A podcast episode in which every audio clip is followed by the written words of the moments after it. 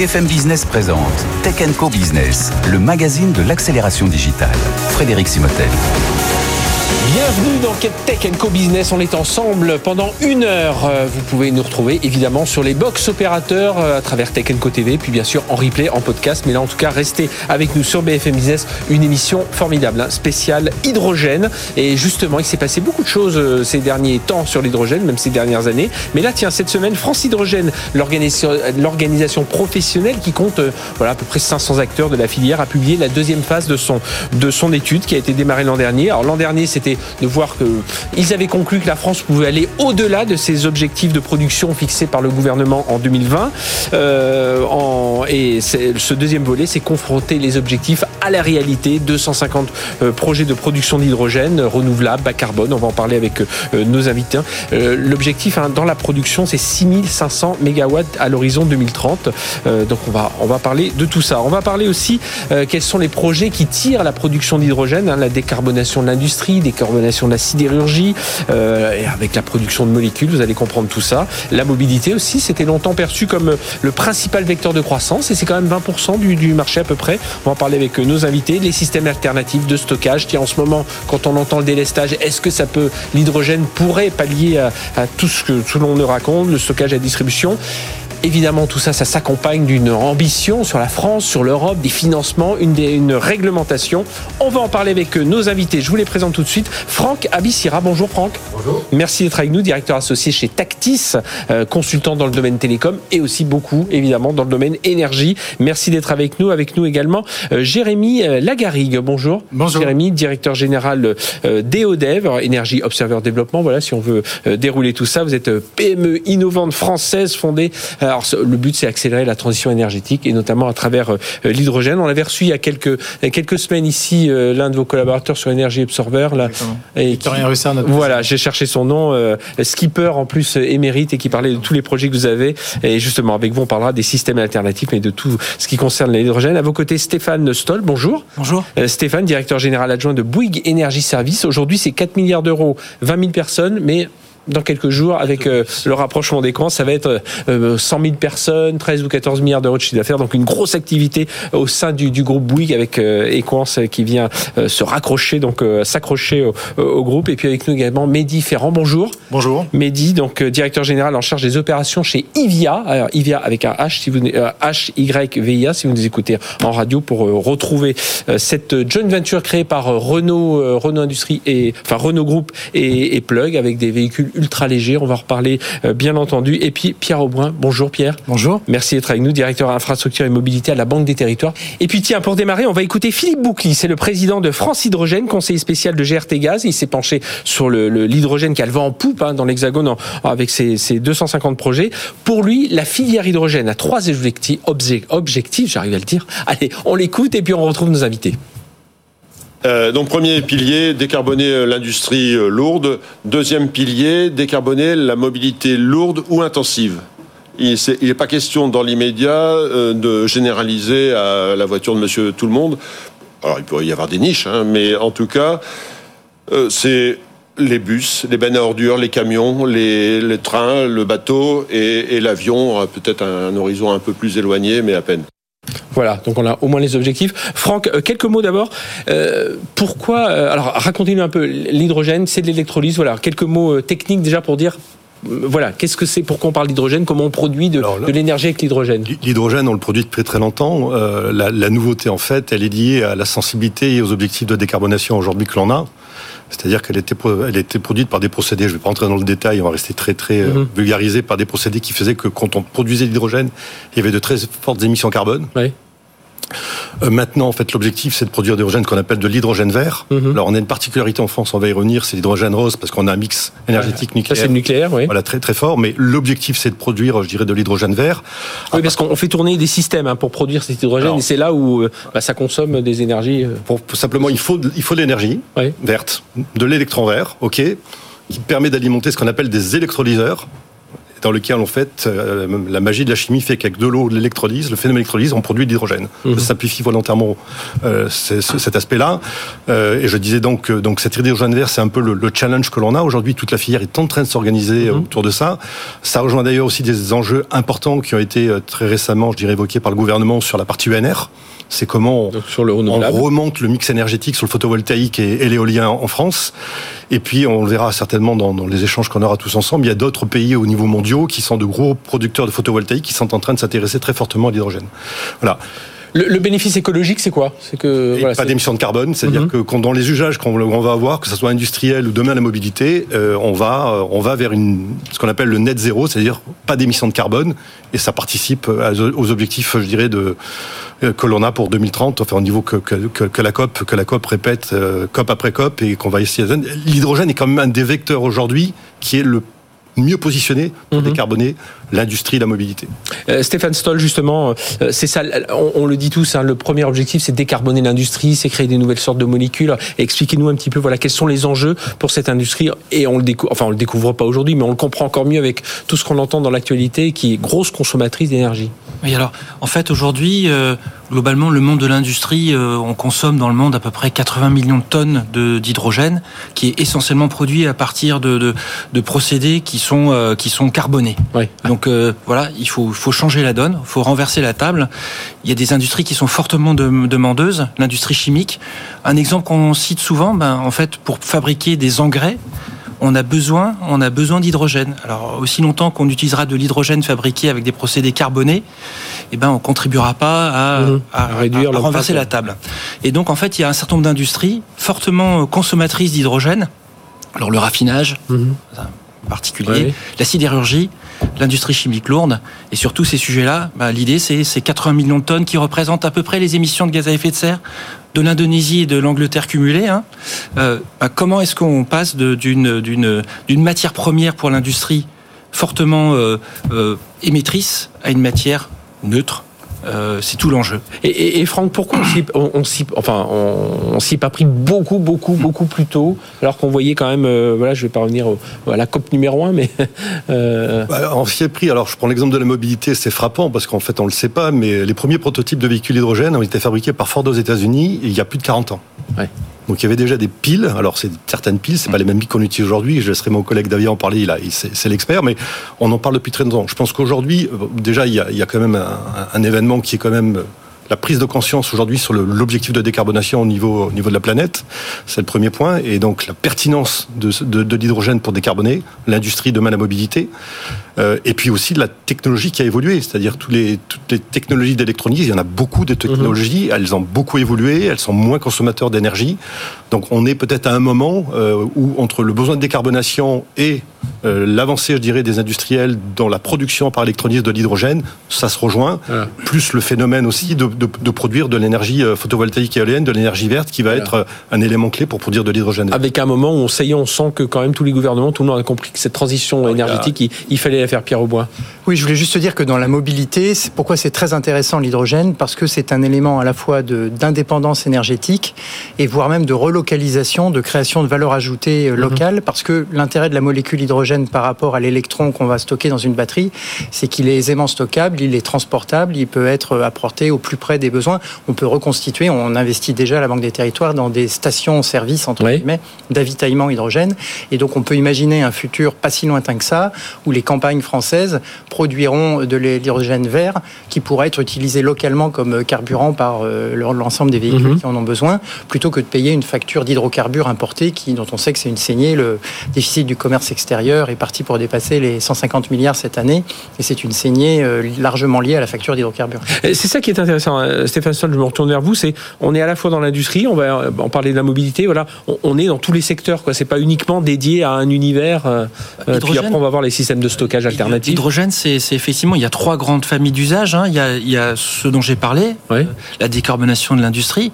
Après, c'est, il y a d'autres usages demain euh, avec un vecteur qui peut être décarboné. Et donc en fait la mobilité, notamment la mobilité lourde, hein, on en mhm. a parlé. Les poids lourds, les, poids lourds. Mais demain aussi euh, utiliser de l'hydrogène pour faire des carburants de synthèse mhm. pour euh, l'aviation euh, ce qu'on appelle les sustainable, sustainable aviation fuels et pour le, le trafic maritime, on n'en parle pas, mais le trafic maritime, c'est c'est très très polluant en fait. hein.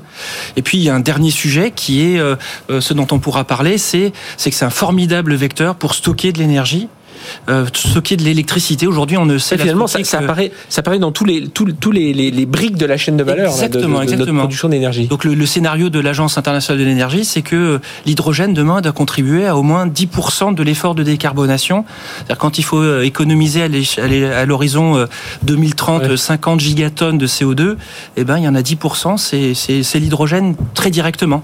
Donc euh, ça, ça, ça- voilà, il y en a partout. Sur la mobilité, donc euh, Donc tout à fait sur la mobilité, ça se ça s'illustre parfaitement. Je rebondis sur ce que disait Pierre. Il y a des pardon des, des valeurs alternatives avec l'hydrogène, euh, notamment la création d'emplois. Chez Ivia, on a une joint venture de Renault et de Plug, et on crée des emplois dans des sites, dans des territoires français, par exemple à Flins, sur le site historique de Renault, où on a embauché des opérateurs pour assembler des piles à combustible dans une usine flambant neuve qu'on a inaugurée au mois de mars euh, de cette année. On le fait également dans des sites comme Bati, qui est le site historique de Renault qui produit le Renault Master, où dans les années qui viennent, il y aura de la production en série de véhicules à hydrogène grâce aux technologies que l'on Ju- Juste pour nous dire, pour ceux qui connaissent un peu moins, un véhicule à hydrogène, c'est exactement le même véhicule, mais est-ce que la partie stockage est beaucoup plus importante? On voit quelle partie prend aujourd'hui le réservoir d'une voiture ou des batteries, hein, mais est-ce que, voilà, un véhicule à hydrogène, il va falloir prévoir euh, euh, un espace plus important pour... Alors, pour le stockage? Est-ce que, en termes sécuritaires, c'est- aussi sûr euh? C'est le même véhicule, et en particulier, c'est un véhicule électrique. On le dit pas assez souvent, un véhicule à hydrogène, c'est avant tout un véhicule Oui, On électrique. n'allume pas un brûleur et puis on laisse brûler Tout l'hydrogène. à fait. Il y a une pile à combustible, un réservoir qui stocke de l'hydrogène à haute pression. En général, c'est du 700 bars. Il y a aussi des versions à 350 bars. Donc, c'est des très hautes pressions et ces systèmes, ils sont qualifiés en termes de sécurité pour résister à, à ces pressions, à toutes les, les- les contraintes de sécurité. La pile à combustible, elle génère de l'électricité à bord du véhicule. Cette électricité va soit recharger une batterie qui permet de propulser ensuite le véhicule, soit directement alimenter le moteur électrique pour propulser le véhicule. Avec ce qu'on a développé chez Ivia, notamment grâce à la plateforme du Renault Master, on a homologué et lancé commercialement cette fin d'année une première version de, de Renault Master H2 Tech. Il n'y a pas de perte de place dans l'espace cargo. Ça veut dire que les livreurs de colis qui vont rentrer dans la ville demain, ils auront 12 mètres cubes comme dans la version diesel équivalente. Ils auront une Et, et n'oublions pas que dans la ville de demain, euh, il y a les réglementations qui sont en train de les. ZFE, les Ouais, zones aura plus, d'interdiction. voilà. Euh, il y aura une autonomie sur ce véhicule de plus de 400 Et km. ça, c'est important aussi. À comparer avec un moteur diesel, on n'est pas ridicule puisqu'on fait le job de l'usage intensif. Philippe Boucly de, de France Hydrogène disait tout à l'heure la mobilité euh, lourde et commerciale. Nous, on est vraiment sur ce segment-là où il y a un cas d'usage. Les nouvelles réglementations nécessitent de la dépollution et le, véhicule à hydrogène, c'est zéro émission. Et on arrive, alors, euh, dans, dans ce cadre-là, on est scope 1, scope 2, scope 3, c'est-à-dire on arrive dans la construction du véhicule, voilà, être euh, la construction de la batterie, parce que c'est ce qu'on reproche aujourd'hui hein, sur les véhicules électriques. Tout à fait. Donc nous, on le fait euh, concrètement en fabriquant nous-mêmes nos propres piles à combustible euh, avec une, une supply chain, une approvis- un approvisionnement logistique qui est made in France. Ça, c'est vraiment notre, notre credo. Pour illustrer par des chiffres sur l'ACV, l'analyse du cycle de vie, euh, l'amont, la consommation et l'aval, on va offsetter, réduire à peu près 60 tonnes de CO2 sur l'usage du Renault Master H2 Tech comparé à la version thermique équivalente. Hein. Donc on va partir d'un bilan carbone de l'ordre de 80-85 tonnes de CO2 sur toute la durée de vie du véhicule. En version hy- hydrogène H2 Tech, il y a plus que 20 25 tonnes de CO2 équivalent sur l'ensemble du cycle de vie pour euh, la logistique de fabrication, pour le démantèlement du véhicule en fin de vie. Donc c'est un gain qui est énorme et ça, ça se fait sans compromis sur les prestations puisque on l'a pas encore dit, mais recharger un véhicule hydrogène, il n'y a rien de plus simple. Oui. Il faut 3 à 5 minutes pour faire le plein à la station et ça, par rapport aux solutions électriques qui sont aujourd'hui demandeuses Mais en termes de parlons-en. temps de c'est un vrai gain significatif pour les clients. Alors, système, euh, il y a aussi pour les systèmes de stockage, de distribution, des systèmes alternatifs sur lesquels vous travaillez, hein, euh, euh, Jérémy Lagarigue avec euh, EDEV. euh, EDEV aujourd'hui, donc on est une société française euh, avec euh, pour ambition de mettre sur le marché des générateurs hydrogène. C'est-à-dire que notre positionnement aujourd'hui, c'est valoriser la molécule d'hydrogène en électricité finale pour les applications terrestres et maritimes. Principalement, ça se transforme par des générateurs hydrogène qui viennent en lieu et place des générateurs diesel, qui ont Mhm. l'avantage non seulement effectivement de se recharger très rapidement, de produire de l'électricité décarbonée, mais aussi un énorme point qu'on n'a pas évoqué, comme quoi l'hydrogène est aussi le meilleur ami des énergies renouvelables, c'est que euh, on a zéro microparticules. Et aujourd'hui, vous parliez tout à l'heure dans la mobilité des ZFE. Les ZFE considèrent finalement toute la mobilité, mais aussi toute la production d'énergie. Donc, c'est les zones à faible émission, hein, Zones c'est à ça, faible et qui, qui émission, vont être les centres-villes. En fait, les- sait qu'en termes de logistique, euh, tout le monde et- s'interroge. Les émissions, beaucoup, hein. en fait, c'est les microparticules. Donc, Mhm. euh, dans les microparticules, vous avez zéro micro- microparticules aujourd'hui à partir d'hy- d'hydrogène, et c'est une grosse valeur ajoutée aujourd'hui de nos produits. Donc, on a arrive à proposer cette solution euh, sur des modules de 10 kW jusqu'à plusieurs mégawatts, donc pour remplacer tous les, générateurs diesel. C'est-à-dire qu'aujourd'hui, quand vous habitez en centre-ville et que vous avez des travaux, par exemple, de, mes mhm. confrères à proximité qui font quand même pas mal de bruit et pas mal de pollution, eh tout le bruit du générateur, aujourd'hui, on arrive à le supprimer et toute la pollution. Et c'est un troisième euh, avantage, c'est qu'on vient capter les microparticules des villes. On va brasser à peu près 3000 litres d'air par minute et on va capter 99% des microparticules. Ça veut dire que non seulement on produit de l'électricité propre,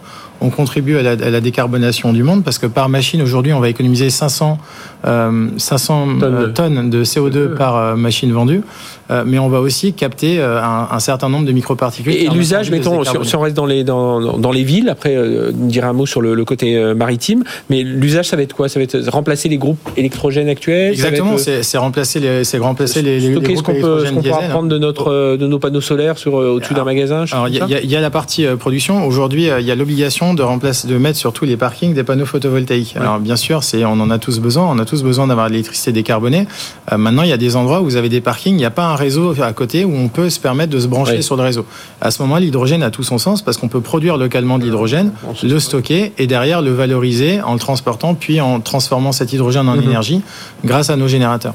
Euh, l'autre. Euh, oui, sur la partie maritime, justement. Alors justement, l'autre point, c'est le maritime. Aujourd'hui, pour que l'hydrogène se développe, on a besoin d'avoir des gros consommateurs. C'est pour ça que M. Boucli, tout à l'heure, parlait plutôt de la mobilité lourde. On parle des, mmh. utilisations intensives.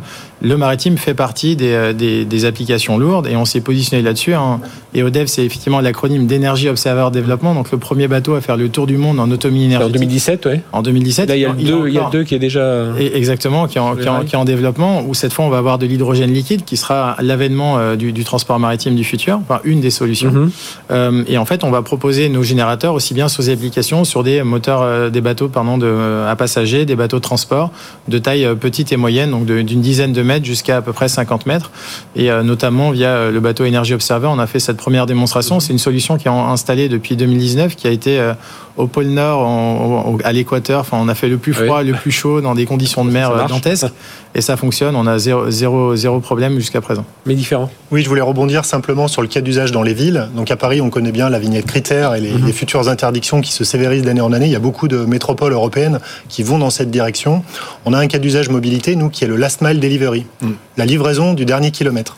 Euh, ces dernières années, le e-commerce s'est beaucoup développé. Ou le retour du premier kilomètre, parce que ça aussi, c'est. Euh, Exactement. on veut recevoir des colis en centre-ville, on, consomme beaucoup sur Internet et il faut livrer ces colis. Aujourd'hui, ces colis sont livrés par des véhicules utilitaires qui sont à moteur thermique. Mhm. Avec la proposition de valeur de l'hydrogène, on va garder la prestation, on va être capable de continuer à approvisionner cette chaîne logistique sans avoir de compromis sur les émissions, en respectant les normes et en étant zéro émission, zéro particules grâce à l'hydrogène. Donc ça, c'est très important dans les cas d'usage pour les municipalités. On reviendra dans la, je, le dis aussi pour ceux qui nous écoutent, qui nous regardent, on reviendra dans la partie financement et tout ça dans, la deuxième partie de l'émission. Je voulais continuer sur tous ces cas d'usage, Stéphane et puis. Euh, je voulais juste rebondir un cas d'usage très pratique. Euh, ça existe déjà en fait, générateur euh, effectivement à hydrogène. la couverture télécom ah bah de Solidays par exemple, mhm. et eh ben elle a été assurée grâce à des générateurs, des générateurs. et, donc on peut imaginer aujourd'hui quand on entend tout, ce qu'on entend sur les, on couperait des, enfin s'il y avait une, une coupure, bien que moi personnellement j'y crois pas pas trop, mais enfin je suis pas météorologue ni, expert de la gestion, mais quand même, euh, euh, on s'en C'est effectivement pour les antennes et tout ça, voilà, ça, ça peut être des, c'est un cas d'usage très pratique. On, expérimente aujourd'hui pour des acteurs comme la DGAC, pour des, opérateurs télécoms comme Bouygues Télécom, c'est alimenter en fait leur site isolé avec avec euh, avec des groupes qui sont pas alimentés avec du mhm. fuel, mais qui sont qui sont qui sont alimentés avec de l'hydrogène vert. Pour, pour donner une idée, hein, aujourd'hui effectivement, il y a 100% du parc français aujourd'hui qui a été mobilisé cet hiver euh, pour euh, assurer en cas de, coupure. Donc il, y a, tous les loueurs aujourd'hui qui ont, qui ont été fortement mm. mobilisés. Et on se rend compte aujourd'hui que la solution hydrogène permet à la fois de répondre à la problématique euh, de, de, de, fournir de l'énergie pardon, en lieu et place d'un générateur diesel, mais surtout d'apporter d'autres valeurs. On parlait de la décarbonation, mais un dernier élément, c'est le bruit. Aujourd'hui, vous mettez un générateur à côté de vos collaborateurs. Si jamais il y a une coupure d'électricité, ça va démarrer. Ils vont pas partir parce qu'il n'y a plus de jus, ils vont partir parce qu'il y a trop de bruit. du bruit. Voilà, exactement. Donc ça, ça effectivement euh, ces, avantages. Et aujourd'hui, hein, pour vous donner une idée, euh, donc on est une petite start-up française, on a levé 40 millions d'euros, on a 70 collaborateurs, mais on est quand même distribué dans 25 pays, on a signé un peu plus de 16 millions d'euros de chiffre d'affaires. Ça montre bien l'essor ouais, ça montre tout l'intérêt. Un, mot midi, puis je reviens vers Oui, sur, l'usage, on n'a pas parlé de l'infrastructure. Ce qui est très important avec l'hydrogène, c'est aussi de pouvoir l'amener aux clients. Bah oui, il faut qu'il y ait des bornes, enfin, il faut qu'il y ait des, stations de recharge. Alors, Pierre en a parlé il y a un instant. On a vu les difficultés sur le véhicule électrique, donc nous, chez Evia, on a fait, on a fait le parti pris de proposer un écosystème complet, c'est-à-dire des véhicules, mais aussi des stations de recharge, la molécule hydrogène, dont on va un peu, un peu parler, et également les électrolyseurs qui étaient évoqués tout à l'heure. Donc l'idée, c'est vraiment d'amener un service complet, full pack, pour le client, qui va pouvoir avoir son véhicule, mais aussi une solution d'avitaillement qui répond à la demande hydrogène. Là, vous êtes en plein dessus, Pierre. Oui, tout à fait. Et je voulais juste te dire que dans la mobilité, des cas d'usage très très concrets où déjà des, centaines de milliers de, nos concitoyens les utilisent au jour le jour. Vous en avez par exemple avec des bus hydrogène. Oui, on le voit. Hein, voilà, Artois Goël dans l'ancien bassin minier à Pau. Et puis il y a des, plusieurs centaines de taxis parisiens aujourd'hui euh, qui, qui, roulent avec l'un des premiers véhicules euh, de tourisme entre guillemets. Euh, j'ai vu aussi sur le fluvial aussi. On, a, on en commence à voir sur le, les, péniches aussi qui commencent à. Donc, si, je peux dire parce que c'est important ce qu'il vient de dire la notion d'écosystème. Je pense mmh. qu'on est au début d'une histoire où aujourd'hui, pour, pour vraiment leverager, c'est-à-dire pour accélérer la filière aujourd'hui. France Hydrogène, c'est ça, hein, c'est presque 500 acteurs, alors des ah. petits, des grands. Il faut créer euh, des écosystèmes euh, et, et, ces écosystèmes, il y a à la fois le privé, il y a à la fois le public. C'est notre cabinet spécialisé dans, dans les partenariats publics-privés, on l'a fait dans le domaine des télécoms, on est en train de faire dans le domaine des bornes de recharge électrique et demain dans l'hydrogène. Clairement, on est à un moment aujourd'hui où il faut aujourd'hui associer aujourd'hui le public et le privé pour vraiment accélérer. Mhm. Pourquoi? Parce que de toute façon, euh, prenons l'exemple, euh, on prend, on prend l'exemple de la logistique, on prend l'exemple des collectivités locales, les bus scolaires, etc. Aujourd'hui, il faut massifier l'usage pour qu'on puisse avoir des, des, TRI et des rendements économiques qui, sont, qui, sont, qui ont du sens. Mhm. Donc pour massifier ces usages, il faut aujourd'hui fédérer les usages et donc fédérer des acteurs publics, des acteurs privés. Je pense que c'est un, point essentiel, Pour, pour, mhm. réussir aujourd'hui le, décollage d'hydrogène. Jérémy Lagarrigue. C'est essentiel et euh, il y a un point qui est, qui est, hyper important. On parlait de la mobilité. Je me, me permets de faire un lien aujourd'hui entre les générateurs et, et la mobilité euh, hydrogène et électrique. C'est qu'on a souvent tendance à opposer la mobilité électrique avec la mobilité hydrogène. Et aujourd'hui, en fait, c'est totalement complémentaire. On voit bien aujourd'hui un exemple très concret. Il y a beaucoup de grandes, grandes sociétés, comme vous pouvez les représenter, qui ont une flotte de voitures électriques qui veulent recharger ces voitures, mais qui sont limitées par la capacité du réseau. Le temps qu'on vienne avoir un réseau suffisamment important, on mhm. peut tout à fait imaginer louer un générateur hydrogène qui vienne euh, recharger des, des voitures électriques, faire la fonction de backup et aussi du coup potentiellement la fonction de délestage. Mhm. Et ça permet aussi d'anticiper, d'avoir un réservoir hydrogène qui pourra aussi demain recharger la mobilité hydrogène. Et donc c'est vraiment un nœud qui permet de répondre à trois objectifs du délestage réseau et la fonction backup, la recharge de mobilité électrique et la recharge de mobilité hydrogène. Et on est, on est vraiment en plein dans les problématiques. Est-ce que d'un point de vue culturel, euh, alors culturel dans le B2B, mais même dans le, dans, dans, le grand public, euh, le côté risque euh, est encore très, enfin est, présent, Stéphane Stoll, parce que voilà l'électrique on en a moins peur. Euh, bon, le, pétrole, on s'y est habitué. Est-ce que l'hydrogène probablement, ça, ça, il y a un imaginaire qui peut faire peur, parce que effectivement. Bah, Mais est-ce que même dans le monde du B2B, est-ce que voilà, il faut, il y a, encore ah, beaucoup d'acculturation à faire. En fait, en fait, en fait, je, je, je pense que non sur le fond, parce que c'est un fluide industriel comme un autre. Euh, il y a une pratique historique de, de la ah, gestion de risques. Euh, voilà, le, on a, on a des sites de production chimique dans le monde. Enfin, il y a une pratique industrielle connue sur la maîtrise de ce genre de. L'hydrogène, c'est pas nouveau. Hein, l'hydrogène. on n'a pas un risque de gens qui risquent un jour de se réveiller en disant oh là je veux pas de je veux pas de groupe euh, à énergie. Parce qu'ils ne connaissent pas ils ne connaissent pas. Enfin on l'a vu avec la 5G les antennes 5G tout ça. Il y a toujours euh, genre non parce qu'enfin enfin bien sûr on a toujours ce genre d'opposition mais enfin je crois qu'il faut rester voilà, raisonnable. voilà. d'autant plus que bah, une fuite d'hydrogène c'est pas grave hein, parce que voilà c'est voilà c'est pas dangereux quoi hein. c'est 70 fois plus léger que l'air. Enfin on a l'habitude de voir des bulles d'air dans l'eau on voit la vitesse où ça monte bah, l'hydrogène ça monte encore plus vite dans l'air. Donc il y a effectivement pas, je trouvais que c'était important de, de, juste dire ça Pierre non je voulais juste dire qu'il y a peut-être plus de buzz sur les, euh, les feux de batterie et de véhicules électriques euh, que sur le risque d'un zeppelin bis, entre guillemets, euh, avec des véhicules avec un réservoir hydrogène. Et c'est ce que craignent les pompiers d'ailleurs. Ils ont beaucoup plus peur d'un feu de batterie qu'un feu hydrogène. Un feu hydrogène, ça s'éteint en quelques secondes. Un feu de batterie, il vous faut plusieurs heures, si c'est pas plusieurs jours, pour être capable d'en venir au bout. Donc il y a vraiment un décalage, mmh. effectivement, de perception. Mais vous avez juste, hein, aujourd'hui, il y a une génération entre guillemets d'anciens qui restent sur l'Endeavour, l'accidentologie hydrogène, qui mhm. reste un peu dans, dans, l'intellect collectif, euh, qui euh, effectivement sur certains acteurs a été euh, acheteur a été un petit frein. Mais aujourd'hui, en tout cas, les nouvelles générations l'ont complètement accepté et on, est vraiment accéléré, on a vraiment accéléré. Très bien, ben, on va marquer une courte pause. On va se retrouver juste après avec euh, tous les tous les six, hein, euh, cinq, euh, avec nos cinq experts en tout cas, et euh, on va continuer à parler évidemment de d'hydrogène et on va justement revenir sur les le côté financement parce que tout ça, euh, oui, pourquoi ça va pas plus vite? Il y a besoin de financement. On sent que la technologie est là, les cas d'usage sont là, euh, les évangélistes sont là aussi et à bon escient parce que des cas d'usage on en a beaucoup. Allez, on se retrouve tout de suite. On va marquer une courte pause et juste après spécial hydrogène. Reste avec nous sur BFM Business. BFM Business présente Tech Co Business, le magazine de l'accélération digitale. Frédéric Simotel. On vous parle hydrogène aujourd'hui en Tech Co Business euh, sur BFM Business et bien entendu en podcast, en replay et puis sur la chaîne Tech Co TV sur la bo- les box opérateurs. Avec euh, nos invités Franck Abissira, directeur associé chez Tactis, Jérémy, Jérémy Lagarigue, directeur général d'EODEV, euh, Stéphane Toll, directeur général adjoint Bouygues Énergie Service, Médiférent, directeur général en charge des opérations chez Ivia et ses véhicules à hydrogène et Pierre Auboin, directeur infrastructure et mobilité à la Banque des Territoires parce que pour tout ça, je l'ai déjà dit, il faut un peu de financement. Avant de se retrouver, on va, écouter Philippe Boucli, qui est président de France Hydrogène et, conseiller spécial de GRT Gaz. Il était chez BFM Business cette semaine, qui se réjouit évidemment de la période. Et là, on s'en réjouit aussi quand on entend tous les cas d'usage dont vous venez de nous parler autour de l'hydrogène. Mais il explique que ça reste quand même un peu cher. On l'écoute et puis on, se, on en parle juste après. L'idéal serait d'avoir un parc de 50 000 véhicules utilitaires légers à l'horizon 2026. Pourquoi 50 000 Les constructeurs nous disent qu'on va... Enfin, c'est trop cher, ça, il est clair, c'est admis par, par tous. Donc, il faut absolument que le coût baisse. Pour que le coût baisse, il faut se déplacer sur ce qu'on appelle la courbe d'expérience et donc euh, produire euh, des véhicules. Et là, on apprend à aller plus vite, à, faire des- à avoir des- de la compétitivité. Et... euh, donc pour ça, il faut réduire l'écart de prix entre un véhicule vertueux, un Ouais. véhicule à hydrogène et un véhicule euh, thermique. Et là, pour l'instant, le bonus, les bonus ne sont pas encore suffisants. Voilà, alors là, on, on est resté centré sur le véhicule, mais voilà, on va, on va élargir, mais juste par rapport à ce qu'il a dit, mais, mais différent. Là, Je suis totalement en phase avec le, le message de, de Philippe. Il faut effectivement qu'on puisse aider cette filière à, à se créer. Mhm. La courbe d'expérience du, hein. véhicule thermique, c'est plus de 100 ans d'ingénierie, de développement, de production. L'hydrogène dans la mobilité, c'est encore une technologie récente. On est au début de la courbe. Néanmoins, je voudrais apporter une précision sur le coût à l'usage. Quand on regarde du point de vue du carburant pour l'utilisateur final, quand on prend, revenons sur notre Renault Master qui fait la livraison de colis, il va consommer dans sa version diesel une dizaine de litres de, de diesel, de Mhm. gasoil, pour faire son parcours de 100 km. À 2 euros du litre, ça fait une vingtaine d'euros pour les 100 km. De la même façon, pour notre véhicule en version H2Tech, le Renault Master H2Tech hydrogène, à hydrogène. il va nécessiter un petit peu moins de 2 kg d'hydrogène euh, pour faire la même distance de 100 km.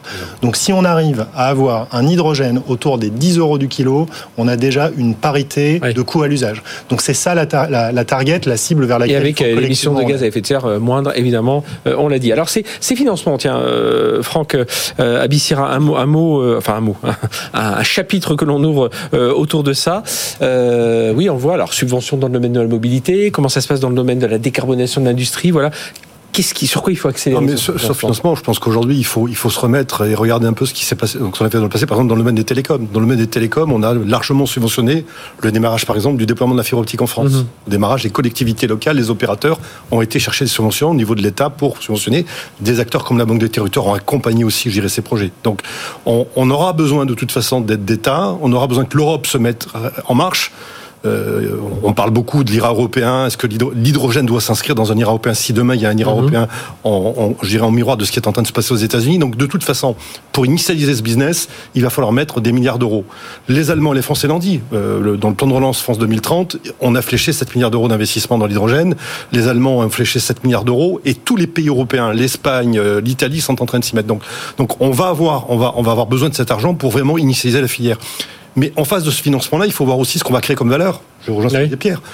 Les hypothèses qu'on fait, France Hydrogène en- a des hypothèses. On parle d'un écosystème qui emploiera à horizon 2030 100 000 personnes, je dirais, en France. pour- Quand on a tous ceux du, moteur thermique qui va devoir. euh, Voilà, donc, on est, vite. on est en train de créer de la VA, on est en train de créer de la valeur ajoutée, et, et c'est vrai que sans ces subventions, sans cette- ces aides d'État au démarrage, ça va être d'extrême mesure. Néanmoins, je prends l'exemple aujourd'hui de, de- cité par Mehdi, Bien. le, le- le- le- le kilo à 10 euros. Euh, Sté- Stéphane et les équipes de Wing Service aujourd'hui sont en train de le produire. Il y a des projets aujourd'hui, on est déjà sur du 10 euros le kilo. Donc on, est- on est en train d'y arriver dès aujourd'hui. Stéphane Oui, en fait, de, de. Oui, oui on, a, on a ces premiers cas d'usage hein, sur, des, sur des productions de, de petite taille, aujourd'hui de 1 à 2 mégawatts, 400, 800 kilos par jour.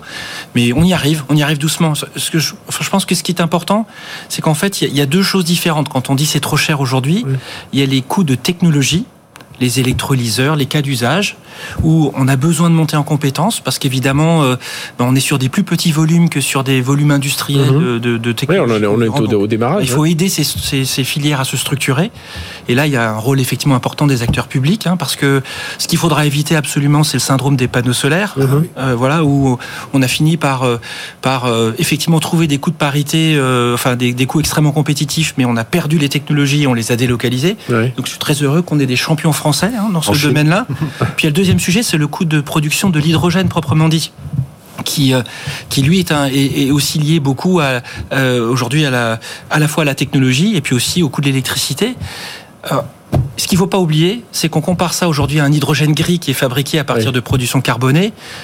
On pense que c'est pas cher, mais c'est parce qu'on oublie les externalités en Mhm. réalité. hein. donc euh, le sujet taxe carbone va être un formidable euh, moyen d'équilibrer Voilà, aussi ce sujet-là. Je, je vous donne la parole tout de suite. Juste un mot, euh, euh, Pierre, euh, Pierre Auboin de, de, de la Banque des Territoires. Donc c'est 900 millions de, de fonds propres que vous allez allouer, euh, 2 milliards 3 euh, via des, des, euh, des Ouais. prêts. Donc euh, voilà, tout, tout ça. Et à horizon, là, euh, 2000, Bah, 2023. C'est tout ce hein. qu'on consacre à la mobilité durable sur la période 2020-2024. On en a déjà mobilisé à peu près la moitié sur un, un ensemble de projets. Et puisqu'on parlait de, de subventions, les subventions européennes existent notamment pour la mise en place des stations d'avitaillement. Et lorsque nous investissons dans un projet de, de station euh, d'avitaillement, on a déjà euh, concrètement investi dans euh, près d'une vingtaine. On en a euh, 35 qui sont, il n'y a plus qu'à signer, entre guillemets, nos, nos financements sont mobilisés. Ça vaut aussi instruction du dossier de subvention européenne. Et grâce à cela, effectivement, on a plusieurs acteurs qui ont obtenu des subventions et qui et d'autres qui espèrent en obtenir. Dans les Donc c'est du financement derrière de tous les projets, hein, un projet de, de station euh, Tout à de recharge, des projets de, de, flo- de flotte de véhicules roulants. Enfin, c'est tout ce que, ce que vous financez. Et je voulais juste dire que du côté des véhicules, il y a le sujet des séries, hein, qui fait qu'aujourd'hui le véhicule hydrogène coûte plus cher unitairement. Enfin, les, les tarifs que- qu'arrivent à sortir les, les constructeurs sont plus chers que les, les véhicules électriques équivalents. Mais au fur et à mesure que les séries vont augmenter, structurellement, le véhicule euh, Oui, et l'hydrogène, il a du vide là où il y a du plein avec les batteries pour le véhicule électrique. Donc normalement, à terme, il devrait, euh, il devrait coûter moins cher. Mais différents Oui, pour rebondir là-dessus, donc nous, c'est un sujet qui nous tient à cœur. Évidemment, on aime les grands nombres dans l'automobile Oui. pour faire baisser les prix. On a eu la chance d'être notifié cet été avec le label IPCEI, donc les projets importants de la Commission européenne au niveau industriel. Et on fait partie de 15 entreprises françaises qui vont bénéficier de subventions pour les prochaines années. Et nous, en particulier, les subventions, on va les consacrer pour booster notre R&D, Mhm. faire du, de l'amélioration continue sur les produits pour qu'ils soient compétitifs en prix. Et on va utiliser ça également pour accélérer d'un point de vue industriel avec une Gigafactory hydrogène qui va être basée sur le site de Flins et qui va nous permettre de mettre à l'échelle euh, ce que disait Pierre justement, c'est-à-dire la loi des grands nombres dans l'automobile. Au lieu de produire quelques centaines, mais d'être capable de produire des milliers, voire des dizaines de milliers de systèmes par an, ce qui, vont nous- ce qui va nous permettre dans les, les quelques années qui viennent de faire baisser de façon significative Mhm. le coût de la technologie. Ouais, c'est ça, euh, Jérémy et la grille Ah ouais, si je peux rebondir là-dessus, effectivement, il y, a, il, y a, il y a- il y a deux notions de financement. Il y a effectivement les financements, les aides qui permettent aujourd'hui à baisser les capex, financer la R&D pour pas que ce soit le client qui le paye et du coup euh, Ouais, qu'il a un ROI, euh, effectivement le préserver de, de ces évolutions. Mais aujourd'hui, euh, en fait, ce qui nous a permis nous de démarquer sur le marché, c'est que si on veut vraiment être un acteur de la décarbonation et utiliser l'hydrogène comme un bon vecteur de la décarbonation, il faut qu'on fasse des produits qui aient une plus longue durée de vie. Et donc en fait aujourd'hui on a conçu un produit qui puisse avoir plusieurs cycles de vie. Et un des enjeux aujourd'hui c'est d'avoir des systèmes de financement qui vont être capables de nous accompagner sur le financement d'une première vie pour une première activité, une, et une deuxième activité, une deuxième vie sur une deuxième activité. Un exemple très concret. Aujourd'hui, on a fait d'ailleurs avec nos, nos amis de, de Bouygues, euh, de Bouygues Service, c'est que on a la capacité d'offrir un coût d'exploitation qui est identique à un générateur diesel, malgré le prix de l'hydrogène Mhm. qui reste élevé aujourd'hui et malgré le prix de nos machines, hein, qui sont 4 à 5 fois le prix d'un générateur, di- d'un générateur diesel parce que en fait on a une efficacité qui est beaucoup plus importante sur une solution hydrogène, on est trois fois plus efficace qu'une solution diesel. Mhm. Donc dès que vous avez un engagement qui est important, c'est aussi pour ça que tout à l'heure Philippe Bouclé parlait des solutions sur des engagements lourds Oui. et que Mehdi avec ses, commer- ses, ses utilitaires fait également ça, et ben on arrive du coup à, à rattraper le décalage de coût. Euh, pour nos applications concrètes, on parle d'applications sur le chantier, de la construction, sur euh, de l'événementiel. En fait, on a un premier marché aujourd'hui de clients qu'on appelle des early adopters qui sont prêts à payer cher parce qu'il y a un fort engagement. Néanmoins, oui, pardon, si je peux me permettre, il y a un marché aujourd'hui euh, qui pourtant est, est, assez, assez paradoxal. On parle de ZFE, de volonté de décarbonation, etc. Euh, la plupart des constructions neuves aujourd'hui mettent un générateur diesel dans ces bâtiments. Euh, on peut en avoir du mal et imaginer interdire des voitures thermiques dans les centres-villes et mettre un générateur diesel dans les centres-villes. Du coup, un des enjeux qu'on a aujourd'hui avec nos financiers, c'est de leur demander, regardez, aujourd'hui notre produit coûte euh, coûte deux, on veut financer un sur un premier cycle de vie et un sur un deuxième cycle de vie sur une mmh. fonction. Ça va bien étaler tout ça. Exactement. Et, et dès qu'on pourra faire ça, on pourra tout changer. Et dans la conception de notre produit, si vous changez un, un, moteur diesel, aujourd'hui, ça représente 85% du prix d'un générateur diesel. Dans notre cas d'application, vous devez changer que la pile à combustible qui va représenter un peu moins de 30% du prix. Mhm. Et de fait, dès que vous avez plusieurs cycles de vie, on est capable de rattraper énormément le coût. Et aujourd'hui, c'est pour ça qu'on a réussi à vendre autant de machines à l'international. Parce que dès qu'on fait une analyse de coût sur 10 ans, ce qui est le cas aujourd'hui des grands comptes qui veulent vraiment se décarboner avec une vision à 2030-2050, et ben d'investir dans des générateurs hydrogène permet de répondre à ces objectifs. Oui, alors Pierre, Stéphane et puis Mehdi. Pierre. Non, mais je pense qu'effectivement, le, le, sujet de la durée de vie et du cycle complet de vie est absolument euh, fondamental. Donc, dans, dans l'industrie, entre acteurs économiques privés, euh, on doit pouvoir trouver le moyen de s'entendre et trouver des formules mhm. gagnant-gagnant, y compris pour les, les, financeurs, que, les investisseurs que, que nous sommes. Là où parfois c'est plus compliqué et où il y a sans doute besoin de faire évoluer la, la législation, c'est par exemple du côté des règles des marchés publics, quand les collectivités locales, par exemple, doivent s'engager euh, sur l'approvisionnement en hydrogène d'une flotte, d'une flotte de bus, elles se heurtent à des contraintes qui sont de, niveau européen. Alors malheureusement, elles ne sont pas de niveau euh, national, mhm. elles sont de niveau européen. Alors l'Europe fait au niveau de, de, de, l'Union européenne fait des efforts en matière d'aide, mais il faut sans doute aussi qu'elle toilette, euh, au moins pour cette phase d'émergence de la filière, euh, législation pour permettre un engagement sur la durée, parce que c'est fondamental pour rentabiliser des... Justement, juste une petite phrase de Philippe Boucli, donc président de France Hydrogène et conseiller spécial de GRT Gaz, c'est aussi un problème de législation, on l'écoute. C'est un problème à la fois de, législation. Il y a encore des arrêtés, des décrets à, sortir, mais c'est imminent. Euh, d'ici le, début de l'année prochaine, euh, ça sera, ça sera fait. Euh, mais également combler, ce, bien comprendre que c'est l'ensemble de la chaîne qu'il faut financer et pas seulement l'amont, les piles à combustible. Mmh. Et donc combler davantage. en fait, vous voulez des primes à l'achat. Un bonus, un bonus plus élevé. Voilà, donc du financement. Oui, j'allais effectivement, je pense que nous on a quelques projet maintenant pratique, de, hein, de, que avec avec notamment euh, avec nos partenaires la Banque des Territoires. Euh, je prends deux, trois exemples. Un projet avec euh, Autoroute du Mont Blanc sur lequel on essaie de, de, de travailler pour décarboner la vallée de la, la vallée de l'Arve et, et, trouver parce que en fait, euh, les véhicules électriques en montagne, ça fonctionne pas très bien. Donc, quand on a la mobilité lourde, bah, il faut il faut trouver des solutions hydrogènes. Ce qui est important pour rebondir sur ce que vous disiez, c'est c'est il y a effectivement des early adopters, mais à un moment donné, les faits sont têtus. Il faut que personne n'est prêt à payer durablement une prime importante. Et donc, en fait, on a un effet de d'initialisation dans lequel on a besoin d'avoir bah, des gens qui financent les industriels pour pour développer les solutions. On a besoin aussi de gens qui qui acceptent de financer ou d'aider un tout petit peu au, à l'investissement de, production ah. des, des, mhm. centrales. Et puis après, il faut euh, aider les utilisateurs.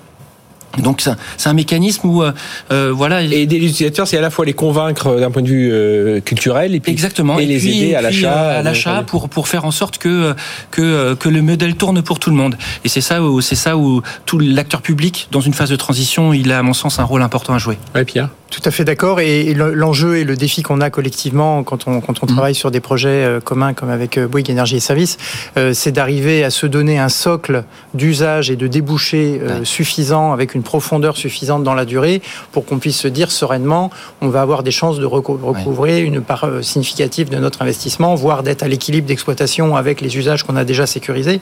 Donc là, typiquement, les collectivités territoriales ont un rôle important à jouer avec les bus, avec les bennes à ordures ménagères. Vous en avez parlé en, introduction mais c'est vrai aussi naturellement avec des débouchés des, entreprises pour toutes les flottes utilitaires. Mehdi, puis Jérémy. Mehdi Divia, oui. Pour, pour, rebondir sur ces propos, donc dans le cas de la mobilité commerciale, on a déjà démarré euh, plus d'une douzaine de pilotes avec des grands comptes. Donc on a cité Equance tout à l'heure, mais il y a aussi des gens comme Chronopost, comme Airbus. Euh, donc eux qui ont une vraie volonté, euh, volonté industrielle, une puissance financière aussi pour porter ces projets et pour les, expérimenter dans différents territoires européens. Un, un élément important, c'est vraiment de dérisquer et d'accompagner le client dans le fait que ça va être sans friction d'utiliser un véhicule à hydrogène pour de la mobilité commerciale et intensive. Ouais. Et ça, on le fait avec les partenaires financiers pour apporter, par exemple, des solutions de location de véhicules. Chez Ivia en particulier, on fait l'écosystème complet, donc on peut avoir le véhicule, mais aussi la station de recharge à hydrogène, le carburant hydrogène avec un prix qui est garanti. Et, et le louer, l'essayer, c'est l'adopter. Le louer, l'essayer, avec des formules qui permettent d'amortir le capital initial, qui est un peu plus coûteux pour cette technologie aujourd'hui, mais sur des années, avec, euh, comme le disait euh, Jérémy, des cycles de vie qui vont se superposer, avec des modèles d'affaires qui permettent du coup d'abaisser le coût et d'être compétitif face aux clients. C'est ce qu'attendent les clients aujourd'hui, c'est de dire l'hydrogène zéro émission, bien sûr, mais à un prix qui est euh, Ouais. abordable. C'est convaincre, convaincre, convaincre, toujours, euh, Franck Abissira. Oui, mais je pense qu'on est, on est en train d'y arriver. Je vois, On prend, on prend cet exemple-là et, et je reviens aussi à cette histoire de ce, enfin, ce- cet écosystème, c'est que quand on met, les, on met les usages des collectivités locales, quand on met les usages, on a fait des rendez-vous avec Avia avec des grands acteurs de la distribution française comme Fnac Darty, ils se posent des questions sur l'hydrogène Oui. sur certains cas d'usage. Quand on met des usages aussi d'industriels et qu'on crée, je dirais, la, on met l'électrolyseur, on met la station de on arrive à trouver des points, des points morts Mhm. économiques. Donc on est en train d'y arriver, mais c'est vrai qu'au démarrage, au démarrage, on est, on est plus dans le. Je pense que la, la pédagogie au sens l'hydrogène Ouais, est un vecteur. Ouais, on je a crois compris. que là, tout le monde y adhère. Mhm. Le- la difficulté aujourd'hui, c'est de s'assurer aujourd'hui qu'au démarrage des projets, on arrive à, à avoir quand même le petit coup de pouce financier Mhm. qui permet quand même d'embarquer le projet. Coup de pouce financier, coup de pouce lé- lé- législatif, on en parle à l'instant, euh, Pierre Bon aussi. Il faut, là, il faut. Oui, effectivement, il faut un peu. Il y a quelques lourdeurs administratives encore. Il faut faire évoluer la législation pour, pour tenir compte temporairement, au moins temporairement, de, de ce caractère euh, Mhm. naissant de la, de, de la filière. Je voulais juste rebondir sur le fait que, et moi je salue le fait qu'il y a des chargeurs, euh, des grands industriels du CAC 40, euh, je ne peux pas citer, mais qui euh, sont prêts à s'engager pour donner, pour bousculer les pratiques qu'ils ont en termes de- d'achat de, prestations logistiques, de transport euh, de marchandises, euh, pour donner de la visibilité à leurs transporteurs, pour leur permettre de faire l'effort de s'engager durablement justement sur la, la solution. Il faut faire un, un mouvement, on parlait d'écosystème tout à l'heure, un mouvement de tout l'écosystème. Jérémy, Ouais, mais alors, Mehdi. juste en, en termes de, de financement, euh, il faut voir aussi que les, ces solutions aujourd'hui, elles, elles existent. hein. Euh, Ces outils, on parle de certificats d'économie d'énergie ou potentiellement de, de- de solutions autour du carbone, de taxes ou de bonus autour du carbone. Euh, aujourd'hui, notre solution, enfin une solution hydrogène, que ce soit véhicule, générateur ou tout, tout consommateur d'hydrogène, à comparer avec une solution diesel, on sera à peu près trois fois plus efficace en termes de rendement. Euh, donc, on peut imaginer mettre en place des certificats d'économie d'énergie autour de ces solutions. Et le deuxième volet, c'est le volet carboné. Euh, on est à peu près à euh, 2, euh, 900 grammes économisés par kilowattheure produit. Ça veut dire que sur un plein de voitures, vous êtes déjà à quelques dizaines de kilos. Mhm. Et sur nos machines, on parle en millions, en millions de tonnes euh, du- d'économie. Donc là, on fait bien dans le, sur, sur l'impact des, des GES. Exactement. Donc l'impact, l'impact, il est direct. Et après, aujourd'hui, c'est quand même étonnant de voir des, des biocarburants qui peuvent bénéficier de crédit carbone et des solutions complètement d'acarboné Ouais. qui puissent pas encore en bénéficier. Mhm. Donc c'est, c'est, on on voit bien aujourd'hui que le volet réglementaire, euh, il existe. Maintenant, il faut l'adapter aux solutions hydrogène. Et peut-être forcer un peu, le, le, le- le rendre un peu plus contraint parfois dans, dans certains domaines. Ouais. Mais, Mehdi Un mot là-dessus sur l'infrastructure et la réglementation au niveau européen. Cet automne, il y a eu la directive AFIR euh, qui définit la densité du maillage d'infrastructures de distribution d'hydrogène dans les différents États membres. On s'attendait à quelque chose de très timoré et finalement, on a été heureux de voir que d'ici à 2030, il va y avoir un maillage européen de distribution avec des stations d'hydrogène qui vont être implantées tous les 100 km. Mhm. Donc ça veut dire que très concrètement, le maillage européen, les États membres vont être Donc, euh, contraints par cette lourds, les- de déployer de l'infrastructure. Il y aura du public, de l'infrastructure publique avec des fonds publics, mais il y aura aussi de la place pour des opérateurs privés. C'est pour ça que nous, on a pris ce pari-là euh, chez Mhm. Ivia, d'investir nous-mêmes notre R&D sur les stations d'hydrogène et les électrolyseurs, parce qu'on pense qu'il y a un vrai marché et qu'il faut accélérer ce marché en misant du capital tout de suite pour accélérer euh, pour le client. Stéphane Stoll de Bouygues. Un, un des, éle- un des autres éléments euh, réglementaires dont on parle beaucoup, c'est l'origine de l'électricité. Puisqu'en fait, Ah oui, évidemment. si on veut faire de l'hydrogène vert qui ait du sens, il faut de l'électricité décarbonée. Et c'est là où probablement il y a des choses à simplifier. Il faut l'aborder de manière pragmatique. Il y a eu beaucoup de débats autour de, de la- des delegated acts de, de, de- au, niveau, au niveau européen où on mettait la barre beaucoup trop à droite en termes de qu'est-ce que devait être de l'électricité décarbonée pour pouvoir bénéficier de subventions. On a probablement fait un gros coup de barre à gauche. Il faut trouver un, un- un terme médian. Je pense qu'il faut être pragmatique, y compris en France. J'espère qu'on on obtiendra aussi cette notion de dire, euh, et quel que soit, voilà, il n'y a aucun, point de vue politique sur ce sujet, mais euh, l'électricité nucléaire à court terme, c'est décarboné. Oui. Euh, voilà, arrêtons d'avoir des positions doctrinales sur le sujet. Euh, il faut qu'on puisse produire massivement de l'électricité verte, sinon il n'y aura pas d'hydro- d'hydrogène. Oui, je, je- je lisais un, chiffre, c'est pour produire un million de, de tonnes d'hydrogène renouvelable et bas carbone, ça se ferait majoritairement par électrolyse.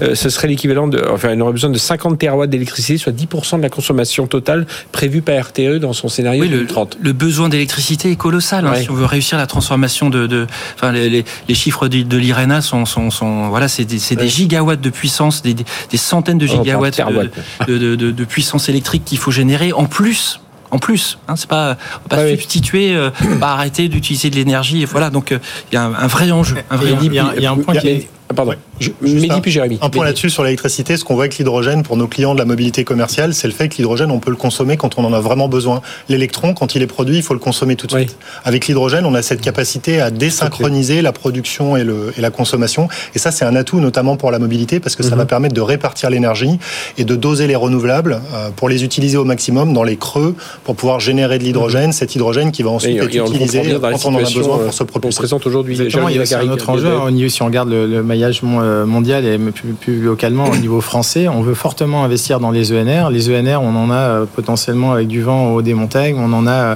Avec dans des plaines où on n'a pas forcément le, le réseau qui vient à proximité. Euh, de pouvoir mettre un électrolyseur qui n'est pas forcément connecté au réseau et ça va permettre du coup d'investir massivement dans les ENR. Donc il faut vraiment voir l'hydrogène comme le meilleur ami des énergies renouvelables et comme une capacité d'accélérer l'investissement dans les ENR. Et derrière cet hydrogène, il faut le valoriser. Donc il faut aussi développer bah, toutes les mobilités, les consommateurs, les usages qu'on représente en partie euh, Mhm. aujourd'hui autour de ce plateau. Pierre, euh, Pierre Pierre- et cette ambition Europe, hein, parce que justement, c'est ça qui est intéressant aussi. On n'est pas en train de vivre dans notre, entre nos villages gaulois, mais Ce qui effectivement, euh, ce comme disait Mehdi à l'instant, le, le- le soulignait fort justement, l'ambition, c'est vraiment d'avoir un maillage euh, d'envergure européenne. Encore une fois, euh, j'insiste sur le fait qu'on parle de, pour la France déjà, nous, d'avoir investi dans concrètement une cinquantaine de, de stations d'avitaillement hydrogène. Donc, c'est pour le transport longue distance, c'est un maillage euh, qui est déjà très, euh, très considérable. Et euh, cette ambition européenne, elle est d'autant plus importante que les flux logistiques, notamment, par exemple, euh, peut-être il n'y a pas que le tourisme en voiture, il ne s'agit pas de faire de- de traverser l'Europe en voiture à, à tout le monde, mais en revanche pour les flux logistiques, c'est indispensable d'être capable d'aller de la péninsule ibérique à l'Europe du Nord Mhm. en traversant la France avec euh, un avitaillement en hydrogène correct. correct. C'est important, mais, mais, mais forcément, l'aurait repris, mais on, on a oublié de dire une chose, c'est que charger un véhicule hydrogène aujourd'hui et charger un véhicule électrique, même avec du fast charging aujourd'hui, Oui, l'hydrogène c'est beaucoup, beaucoup, beaucoup plus rapide. Laisse Mehdi don- donner quelques chiffres s'il veut sur, sur, sur, sur les véhicules qui sont produits. On parle de quelques petites minutes versus de quart d'heure. Hein. des c'est pas du oui, tout, du tout euh, la même dimension. On a un cas d'usage, vous, vous allez l'adorer Franck, c'est Paris-Marseille en véhicule utilitaire Renault Master sur l'autoroute 8 heures de, de route. Si vous le faites en version euh, électrique, vous devez vous arrêter deux fois une heure pour recharger au minimum. Donc vous avez deux heures de perdu sur 8 heures de temps de parcours. Avec le véhicule vous allez vous arrêter deux fois 5 minutes. Alors il faut faire des pauses, hein, il faut faire Oui, bien pauses. sûr, oui, c'est ce que j'allais dire. Attention, Néanmoins, hein. néanmoins, vous allez changer de gagner chauffeur, 1h50 mais bon. sur votre temps de parcours. Donc ça veut dire que pour de l'usage intensif, c'est un cas d'usage qui trouve son économie parce que derrière on fait de la compétitivité, du bénéfice pour l'opérateur. Je voudrais juste rebondir sur le propos de Pierre sur le- l'Europe parce que l'Europe bouge énormément là-dessus. Oui. Les États-Unis, on l'a vu avec l'Iran, bougent énormément, mais en Europe il y a différents pays avec différentes vitesses. On a démarré nos opérations et on va lancer euh, notre activité sur le Renault Master H2 Tech dans cinq pays européens qui sont des pionniers. Tous les pays sont pas au même niveau. La France, l'Allemagne, c'est parti. Les Pays-Bas, c'est parti. Le Royaume-Uni est actif. L'Espagne est actif. Les autres pays sont nettement en retrait.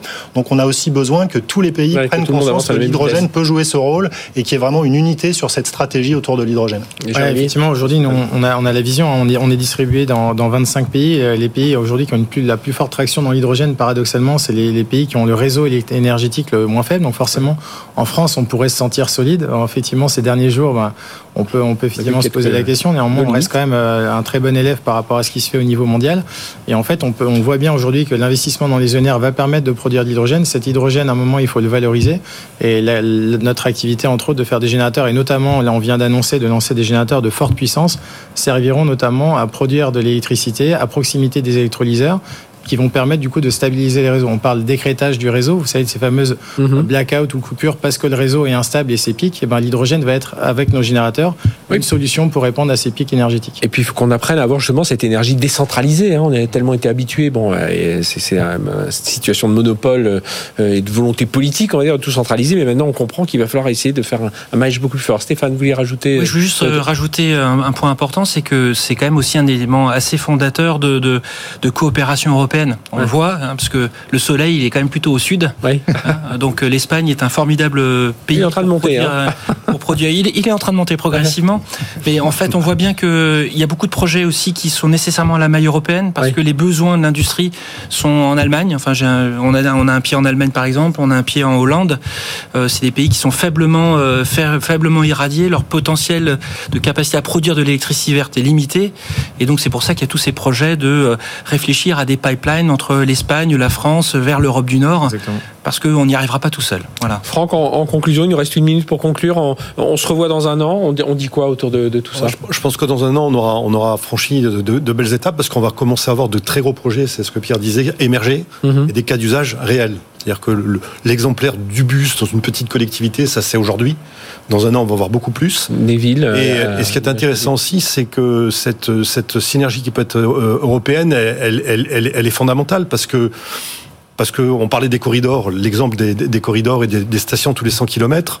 Euh, je donne un exemple. Moi, pour, pour l'instant, quand on parle de grands comptes mondiaux aujourd'hui, l'acteur qui est le plus dynamique dans l'hydrogène, question, c'est un GAFAM, c'est Amazon. Oui. Pourquoi? Parce qu'il a deux besoins le digital, le numérique et la logistique. La logistique, il a, je crois, passé une commande de plus de 10 000, je dirais, euh, piles à combustible chez ouais. Plug. véhicules électriques. 100 000, 100 100 000, 000 ouais, 100 000, ouais. Non, mais sur la partie hydrogène, Frédéric, Ouais. et, et puis il se pose aussi la question aussi demain, euh, demain et les data centers aussi. Ouais. Derrière la production aujourd'hui pour cette, euh, enfin le, le- le numérique c'est un c'est un gros consommateur d'énergie.